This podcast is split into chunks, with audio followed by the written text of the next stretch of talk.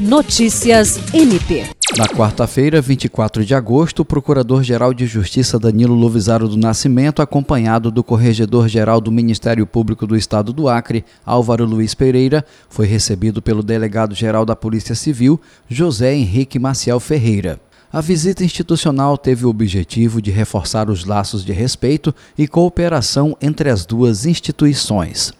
Os delegados Cleiton Videira e Ricardo Casas acompanharam o encontro, do qual também participaram o promotor de justiça Bernardo Albano, coordenador do Grupo de Atuação Especial de Combate ao Crime Organizado, o promotor de justiça e membro do GAECO, Fernando Sembranel, e o promotor de justiça Adenilson de Souza, titular da Promotoria Especializada de Combate à Evasão Fiscal. Segundo o procurador-geral, o encontro foi uma retribuição à visita de cortesia feita pelo diretor-geral ao MPAC em maio passado, visando intensificar o trabalho trabalho integrado para o fortalecimento das ações na área de segurança pública, sobretudo no combate ao crime organizado. Jean Oliveira, para a Agência de Notícias do Ministério Público do Estado do Acre.